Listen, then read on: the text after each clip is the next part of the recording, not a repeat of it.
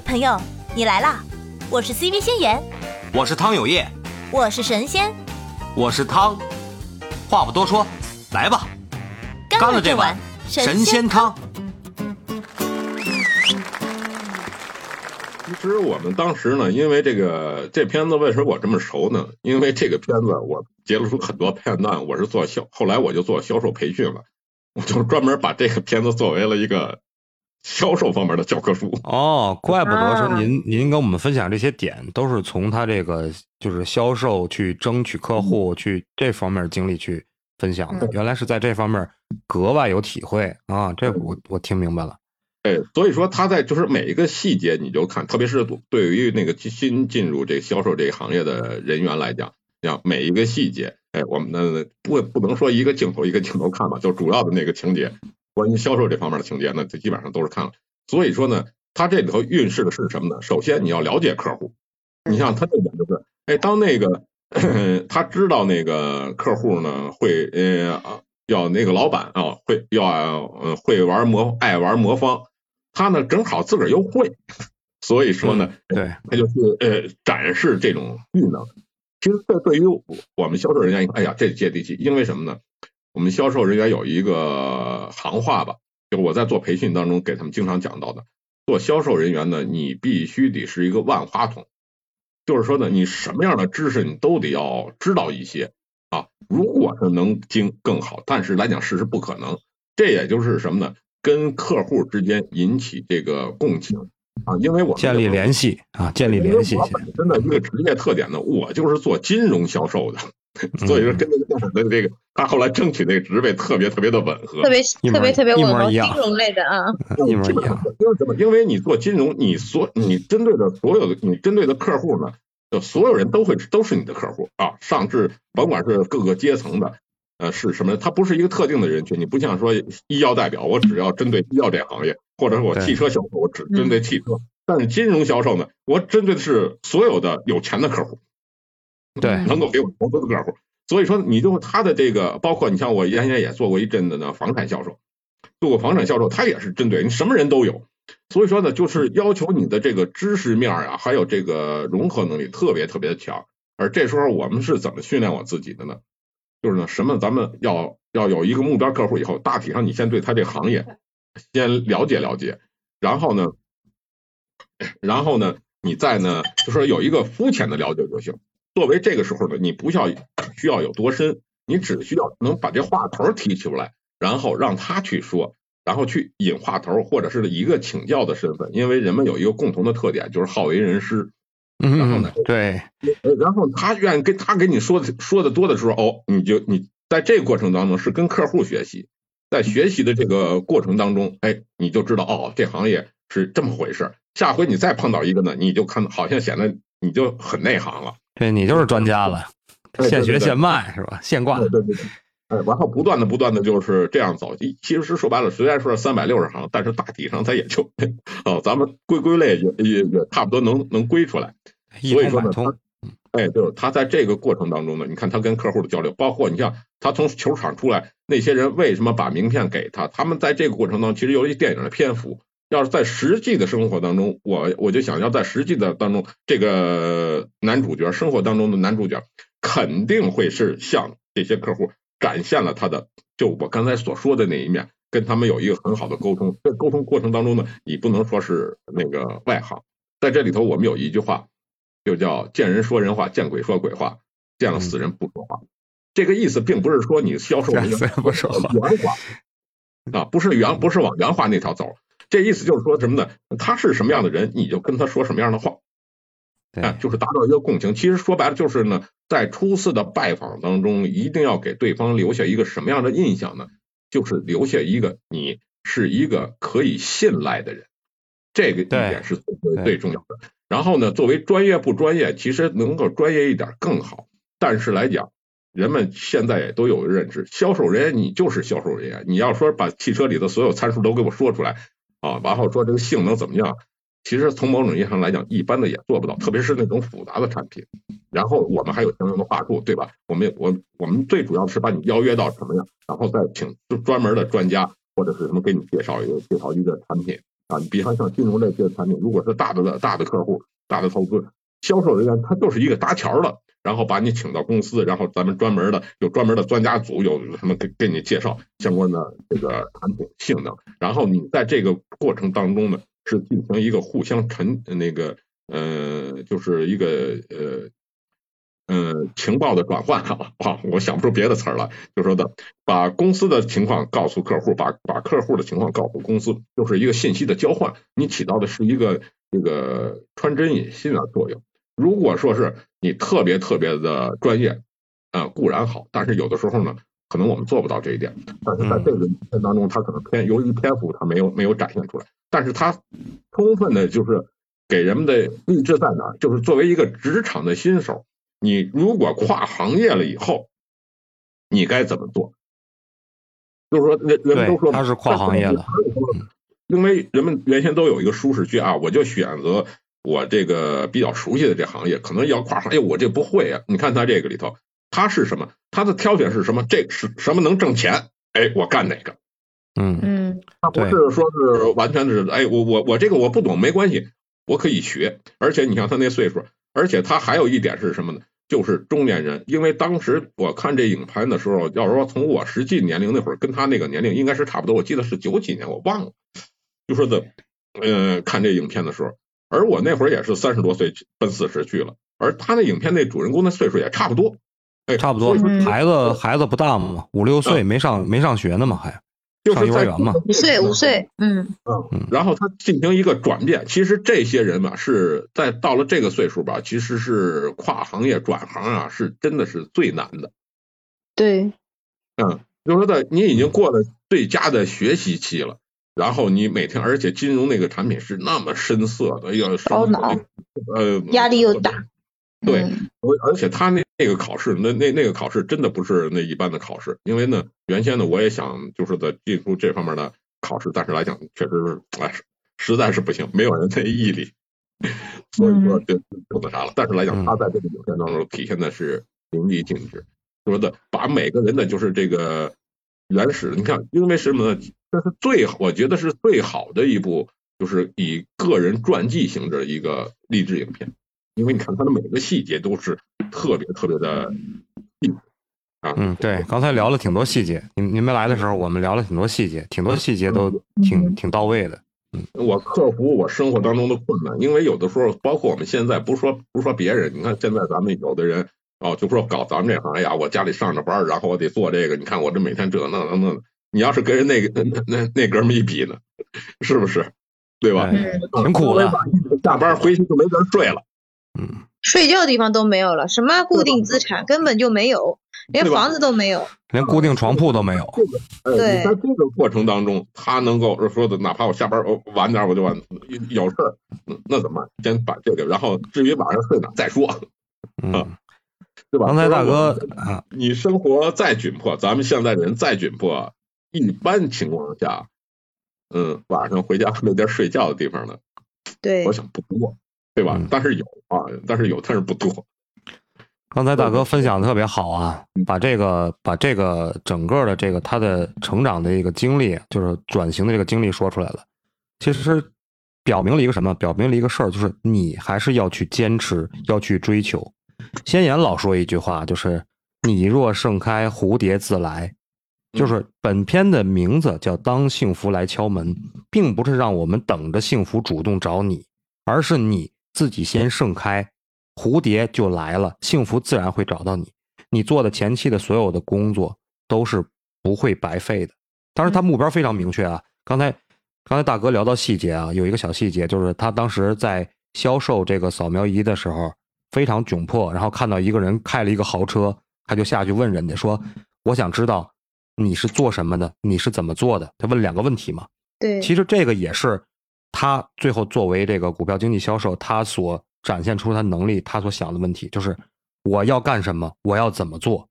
他当时就是我知道我要干什么，就是我要成为一个股票经纪，因为什么？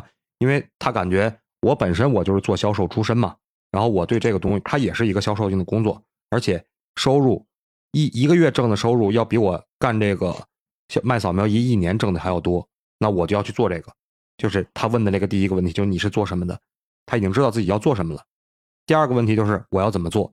他当时也给自己设计了很多的规划。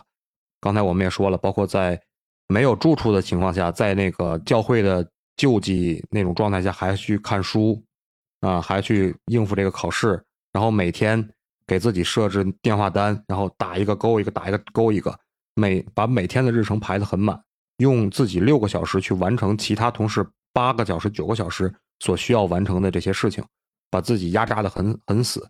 这种努力就是一个自我绽放的过程，然后。他确实也被他的老板、被他的主管看到了他的亮点，这样的话，他才能从二十个实习生中脱颖而出，最后拿到自己这个职位，就是一个自我绽放、蝴蝶自来的这么一个过程。真的是他等到了幸福来敲他的门，用的是什么？用的是自己浑身上下的那个闪光。嗯，这样讲的很好。嗯，老郭和老汤都讲的很好。嗯，我看王伟他有开麦。嗯，王伟等了挺久了。你有什么要说的？嗯，王老师，来吧，王老师，开始你吧。嗯，开始你。我觉得这电影我也特别喜欢啊。那个我喜欢的，刚才你们说到的这个这个哥们儿，那个当时这是就是很实在，说实话，就是说我说实话，我就是喜欢钱，就是哪个工作钱多我就干哪个。那个就是他这个，我说这个呢是想到这一个，就是说我们。呃，我我从小到大受到的教育跟他是不一样的。他受到的教育是要讲诚信，要说实话，哪怕说呃很庸俗，我就喜欢钱，这种话很庸俗的话，他都能够很诚实的说出来。我从小到大呢，受的教育是另外一个，是要用巧劲儿。怎么来解释呢？哈，比如说那个就是我原来听听到的就是外国的那个学生说评价中国的这些东西的时候，他说到了。诸葛亮草船借箭，我们千古都说诸葛亮是一个非常聪明的一个人，草船借箭三天就借了十万支箭，但是在这个外国人看就不讲诚信。我们不讲诚信是吗？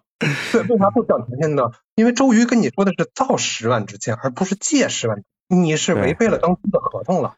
我们中国人呢，就是说喜欢人家用巧劲儿，但是你你就是违反合同。合同说的是造造十万支箭，你最后不是造，而是借，就是我打赏受受到借予。然后呢，比如说我们以前的现在的七夕节啊，牛郎织女，我们都说这个牛郎织女，织女在那个天上，那个仙女下凡，这这个这个男人呢，就到那儿就看人家，看人漂亮的，把人衣服偷走了啊，因为因为有神仙跟他说，你把他衣服偷走，他就回不了天上了。回不了天上呢，他就得他做你媳妇儿了。这是我们觉得是一个非常浪漫的爱情故事。但是外国小朋友呢，从诚信角度来说呢，从诚实角度来说，哎，这个男人他不是个耍流氓吗？而且还偷人家的衣服，关键他把对偷偷衣服，我的天，偷看人家洗澡是吗？我的天哪！偷看洗澡也就算了，还偷衣服，最后还偷人。对啊，这个你要 这个事情其实。这段时间也是议论的很多，也一个是东西方文化的差异嘛，第二个呢说，像比如说我们在学校的时候，我们说跟跟孩子说或者跟学生说这个故事的，都有学生来问我们说，老师，他我们觉得这种爱情故事这样方法来追女孩子，到底有什么意义啊？他们会想，说那意义可大了，就是人家他强迫他结婚，人家跟你还不是一个阶层的，人家是神仙家族的，你是一个那个。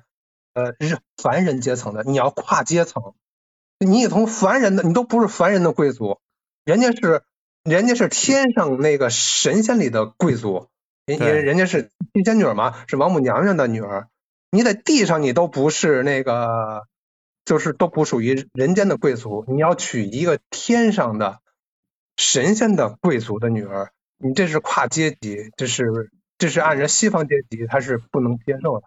我们把它解释成为一个那个穷老百姓飞上枝头、飞上枝头的过程。七夕节的故事就是，你你就是一个穷老百姓，你翻身不但到了，不但跨越了那个我们凡人间的这个贵族，而且到天上的贵族，你把人家给娶回来了。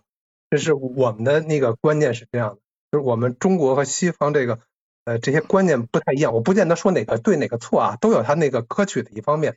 毕竟都这么多年留着，他一定有可取方面。但是这个呃，当幸福来敲门的时候，他用的是诚信、诚实。我不会说，因为我喜欢钱，我就丢人。但是我觉得如果在我周围的人，我要跟人说我喜欢钱，我找一个只要是有钱我就干这工作，我都觉得特别丢人，而且别人都看不起我，都觉得我特别庸俗。但是在他那电影里，他们那国家呢，就就认为，哎，你这个不叫庸俗，你就很诚实、很诚信。你说你喜欢其实我我感觉王老师你这个说的吧，就是我我我打断您一下啊。其实也没什么，就是在在咱们当今社会啊，其实每个人都有都有自己的人生规划和梦想。我感觉为了挣钱去拼搏去努力，只要咱们在道德约束的范围之内，不干违法乱纪的事儿，我通过我自己的能力去追求我自己的想要的东西，我感觉无可厚非啊。没人会说，除非你是什么，除非你是用那种不正当的手段去获得这些利益，坑蒙拐骗的这种，那肯定是不行，对吧？再说回来，你看刚才那个网友老师说的是这个诚信的问题，其实说一个阶层的问题，其实在我们中国古代也有，比方说那个宝莲灯的故事，对吧？也是，就是他在过过程中也是有反阶层的，就是说的我要有有一个屌丝逆袭。其实你要当说到童话啊，其实呃不光是咱们的童话有 bug，其实国外的童话呢也有 bug，为什么呢？对，你比方说那个睡美人。对吧？讲的是什么呢？一个王子啊，用一个吻把古堡里头沉睡了一百多年的公主给唤醒了，从此两人过上了幸福的生活。听起来挺不错吧？但是你换一个角度想想，一个陌生的男的啊，溜达到人家家里头，发现床上躺一少女正睡觉呢，然后过去叭亲一口，这是什么行为？耍流氓行为，是不是？你要咱咱们后面要要再联想一下，如果亲这一口，这公主醒了还好说；如果要说这公主没醒呢，下一步她要干啥？这这这一聊就那那就不堪设想了。而且咱们说啊，那那你要揪这事儿，那他他躺了躺了很长时间了，他他也不可能下地就跟王子走啊，他还得有个恢复期啊，他肌肉都萎缩了，他还有复健期，对吧？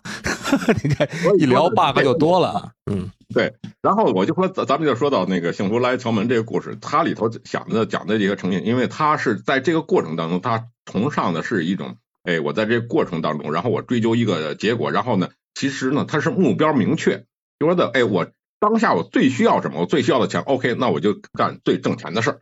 这个 OK，我是这么看啊。咱们说到这个“当幸福来敲门”里边这个诚信啊，我觉得它里边有很多的细节，包括他去第一次面试，当时他被拘留了嘛，然后穿了一个工工装服，本来自己刷房，然后就被拘留了，因为税，因为欠税嘛。他当时在面试的时候，他就他进门第一句话就是说我我在。过来面试的过程中，我一直在想要找一个什么样的借口去解释我今天穿成这样，就穿着工装服，浑身都是油漆过来去参加这个面试。但是我后来想来想去，我还是决定跟你们实话实说。然后他当时就把这个自己被拘留的这个事情就说了嘛。你想想，这是一种什么样的诚信？因为我从事我马上要从事的这个工作是一个股票经纪人，我是要替公司去外边去销售金融产品的。那你们觉得我的人品更重要，还是我的诚信更重要？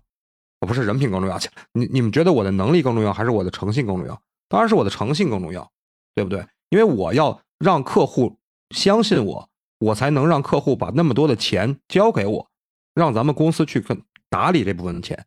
所以他当时开诚布公的把他头天受拘留的这个情况跟所有的面试者说了，受到了老板的广泛好评，都觉得哎，这个非常诚信。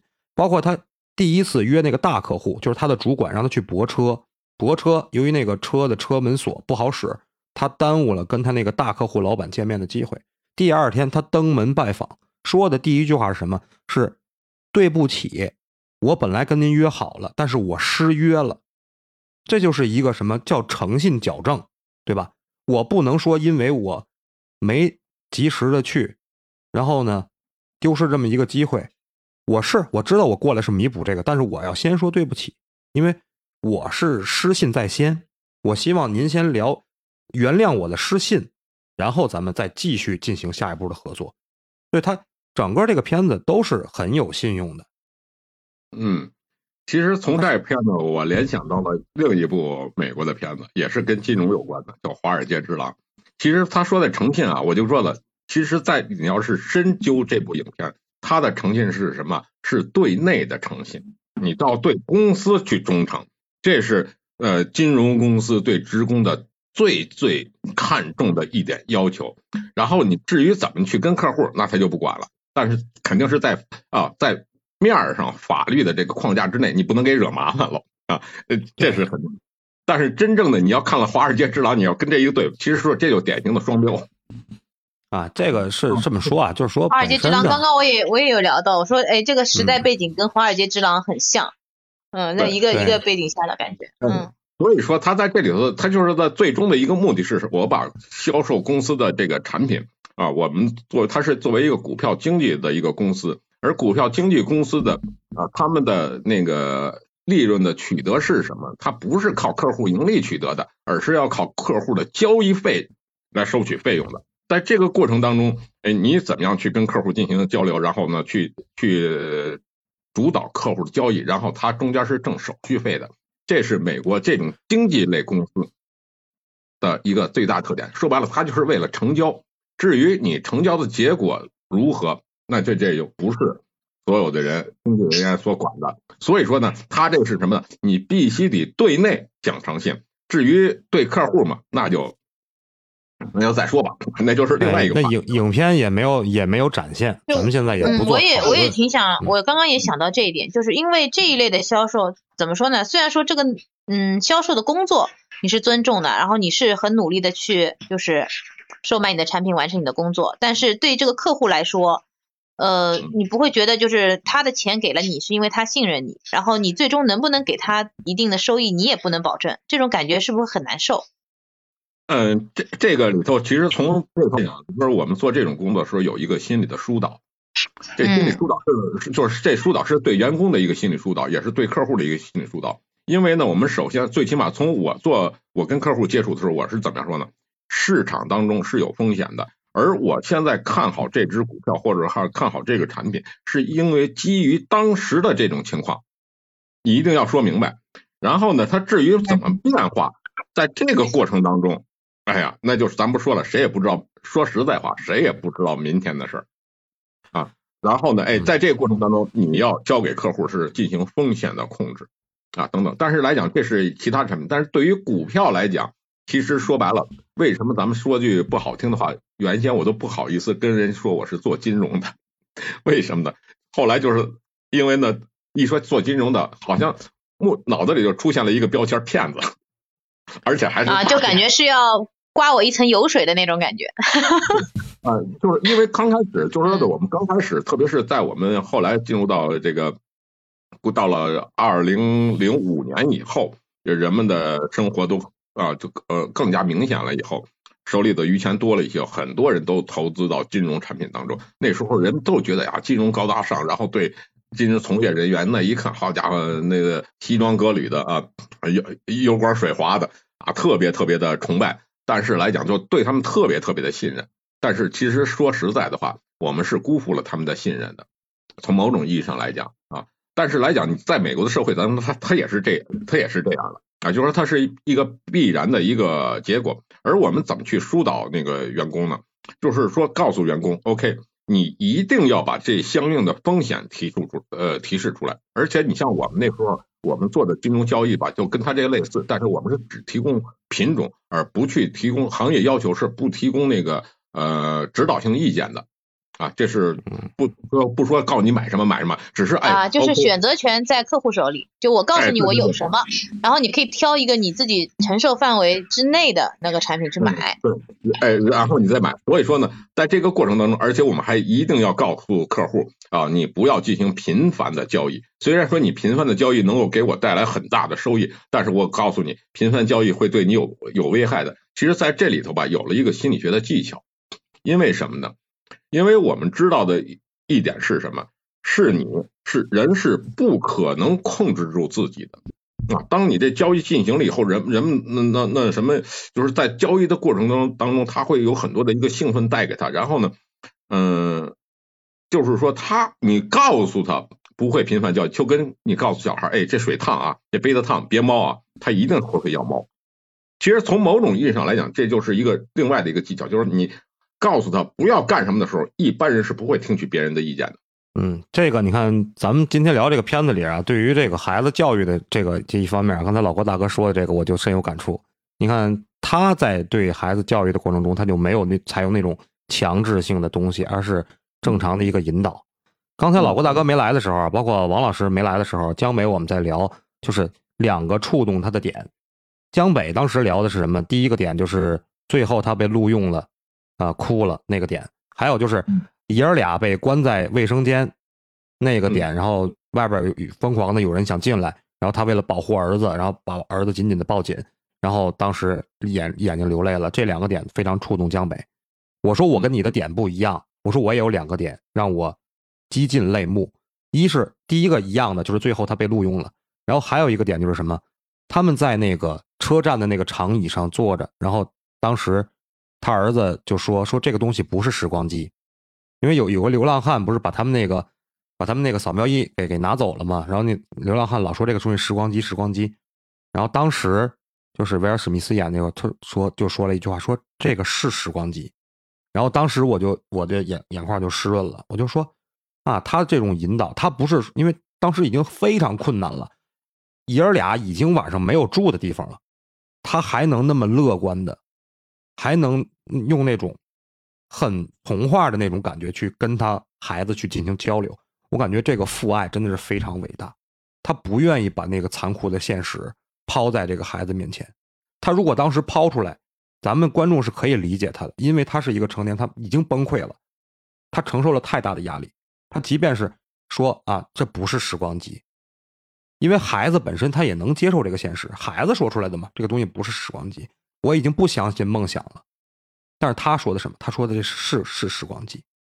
不信的话，你来摁一下这个钮，然后爷儿两个一起去摁了下那个扫描仪的按钮，然后当时爷两个就开始演演绎，在那个身边有恐龙啊，什么血居人，对，躲避躲避霸王龙。我们需要一个洞穴，去躲避这个霸王龙。然后他们进到进到的那个车站的那个公共厕所，他是用这种方式，让这种跟孩子互动娱乐的方式，让他的儿子能接受我自己在厕所忍一夜。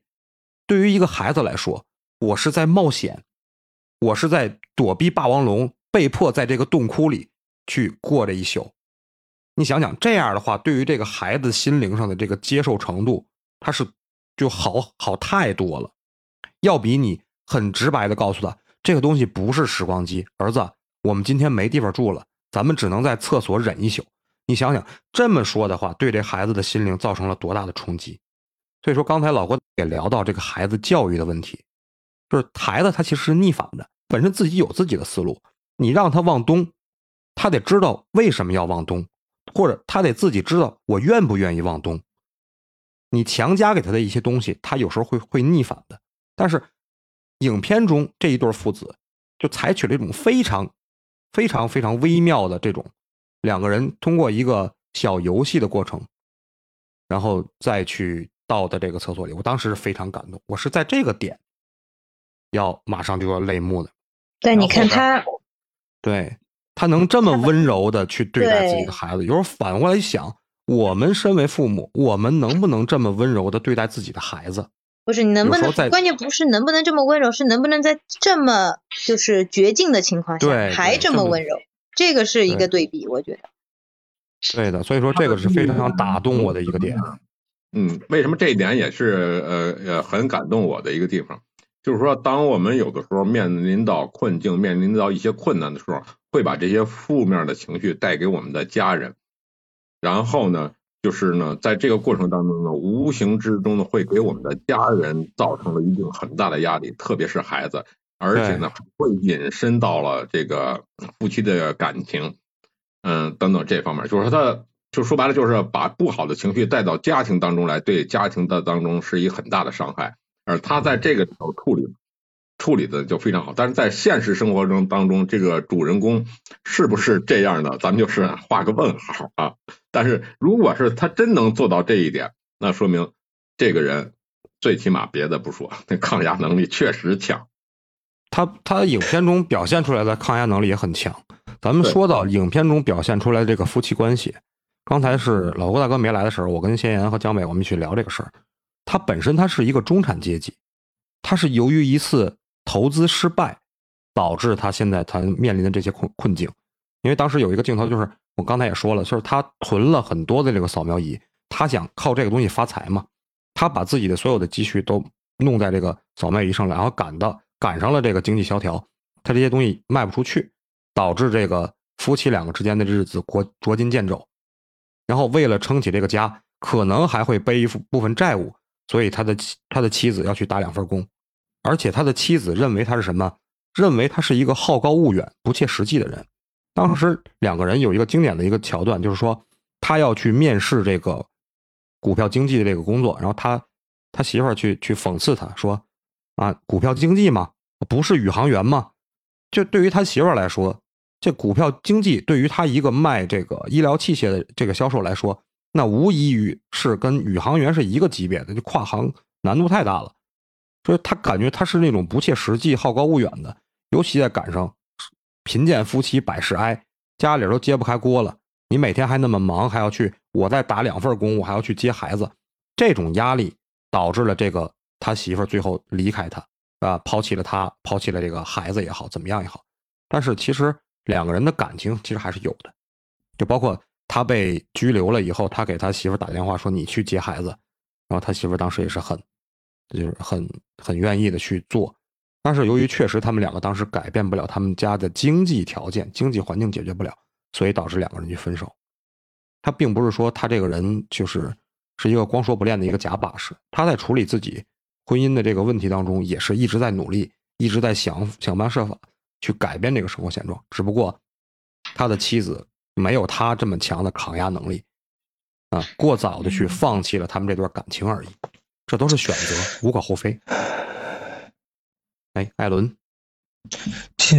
我想听仙言怎么说，因为这这东西，呃，汤有业你的主观的东西太多了。看见他也开麦了，还 Q 我呢，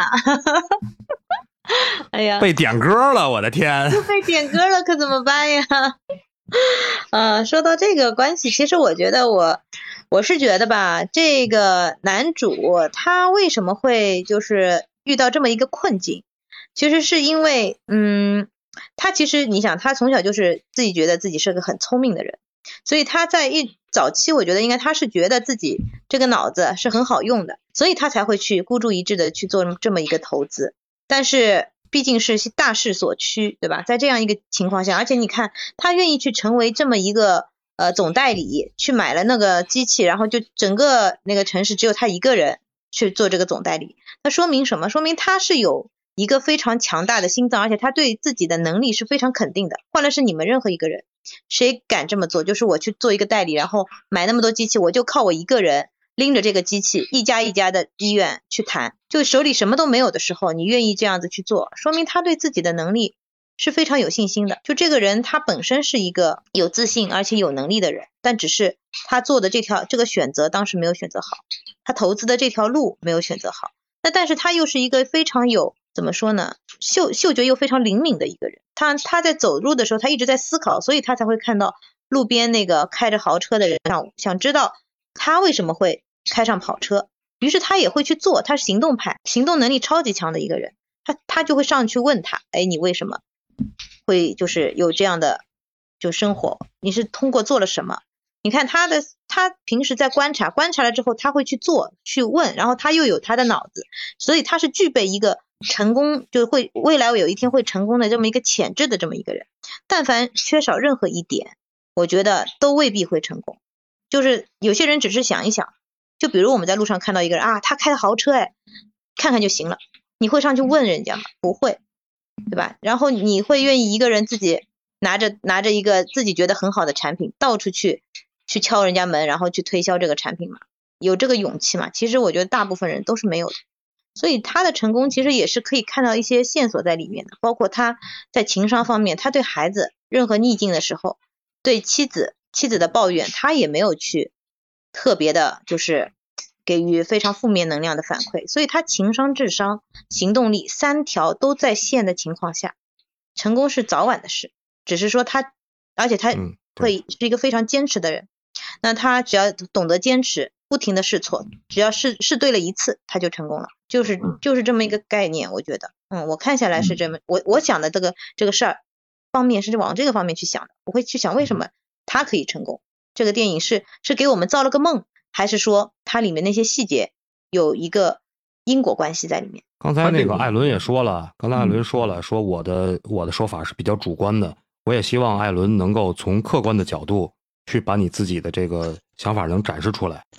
嗯，我为什么会先听先言说呢？因为其实你们两个的情侣头，一是你们三观是算是比较复合吧，就是呃三观比较同的两个呃异性的看这个东西有什么不一样呢？我就觉得你们太上帝视角了，就是呃就你已经知道他一个结果，然后再去分析呃这个男主有什么什么特质啊，他因为这么。所以才成功啊！然后我觉得啊，这真的太上帝视角了。但是，呃，上帝视角没有这上帝视角不才是应该是客观的吗？呃，这这就说到结果论的东西了。你就觉得呃，结果论是不是客客观的？就是你一一个东西你要成功了，你做的才是对的。我也没什么好说的，因为其实这个东西其实嗯没有什么所谓的对错吧，就是每个人的所谓的三观真的不一样，所以我就很好奇，就想听一下，嗯，算是三观比较同的，就是但是是异性的一个观点的东西吧。就你的你的关注点在于我和老汤的三观。是不是和就我们两个般配不般配是吗？你是在站在这个三观是绝是不是是绝对合的，但是但是就是你刚才说到他老婆的一个东西吧，就是他老婆为什么放弃他们之间的一段爱情，是因为他的所谓的抗压能力不够。就是我觉得这个观点确实是太主观了，就是因为他去纽约了嘛，我我是有我是有依据的，他最后是通过他家。他姐姐吧，他姐姐在纽约那边有一份工作要给他，他是靠这个，因为他是为了一份工作而离开的，所以说我认为他是应该是经济方面对他影响的更大，所以我才说。我倒是觉得这个女生可能她也是，就是她的镜头毕竟比较少，她一上来就已经在一个高压的情况下了，就是她其实前期她有主动的去承担起这个家庭的责任，她一一个人打两份工，不是说她直接就。